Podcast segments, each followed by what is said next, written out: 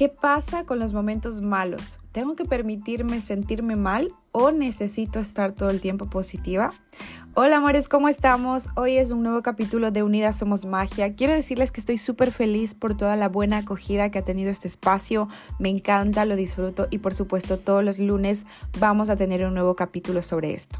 Hoy les quiero hablar sobre el por qué debemos permitirnos los malos momentos.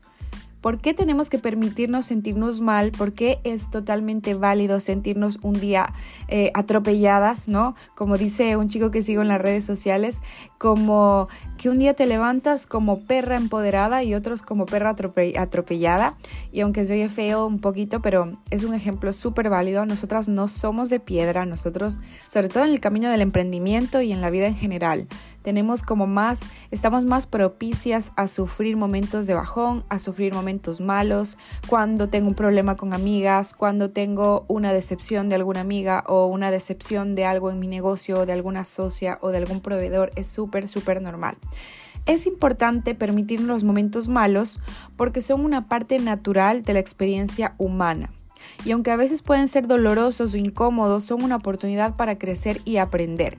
Justamente hace unos meses sufrí una crisis en mi negocio y obviamente se lo comenté a mi mentor, que por supuesto agradezco muchísimo José Luis si estás escuchando este podcast, que lo invitaré también, te agradezco mucho por ayudarme a superar ese proceso, ¿no? Y yo le decía, es que yo nunca había vivido esto, es que yo nunca había vivido esto otro y en plan súper queja, ¿no? Y él me decía, Gaby, ¿sabes la de cantidad de yo nunca he vas a vivir a lo largo de tu vida? Y él me dijo, cuando tú naces, cuando tú naces es una crisis también, porque estabas contenta en la barriga de tu mami, estabas calentita, no tenías que preocuparte por nada, ni, ni, de respirar, y estabas ahí.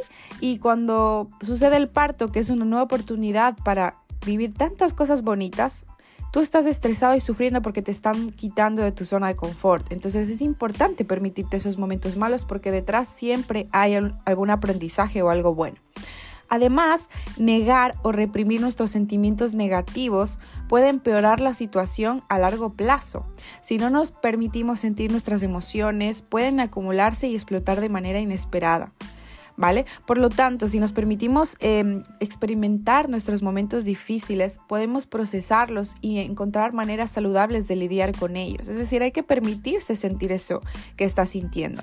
Aunque tú sepas dentro de tu corazón es que yo no tendría que estar así, el hecho de pensar que no tienes que estar así es peor porque te sientes más culpable. Permítete tener ese momento de bajón. Permítete estar triste un día, permítete llorar. Llora y sácalo todo.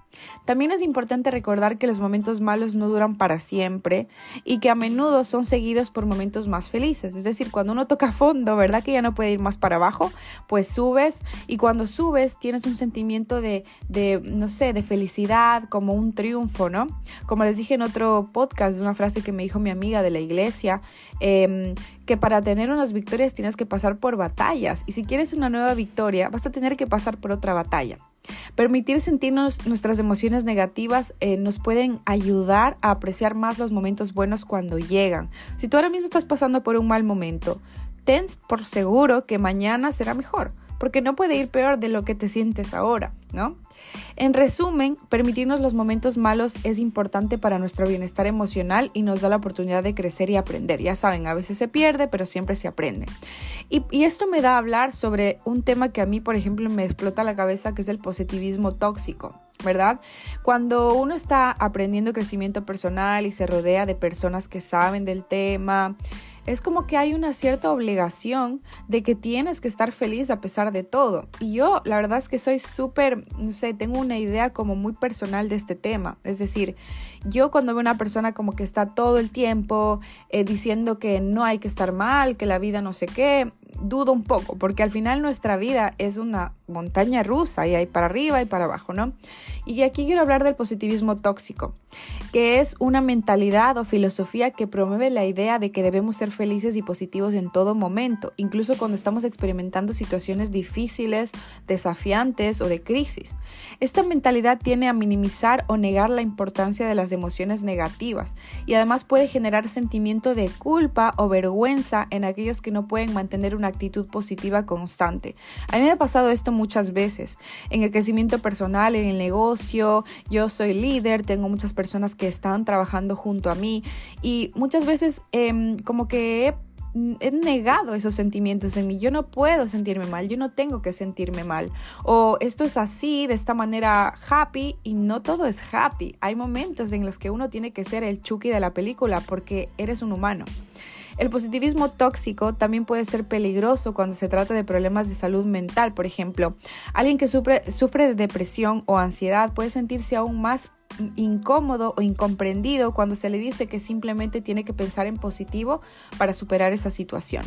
Siempre hay que ir a, ser empático, ir más allá de, de, ese problema o hay que intentar buscar la raíz del por qué esta persona está negativa, por qué esta persona se está sintiendo mal antes de decirle, no, es que tienes que superar esto, es que superando esto vas a ser más feliz en tu vida y no es tan simple.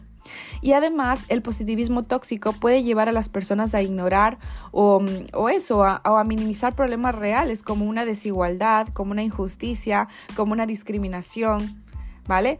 Entonces, bajo el argumento de que solo necesitamos una actitud positiva para superar esos problemas, estamos haciendo daño a algunas personas.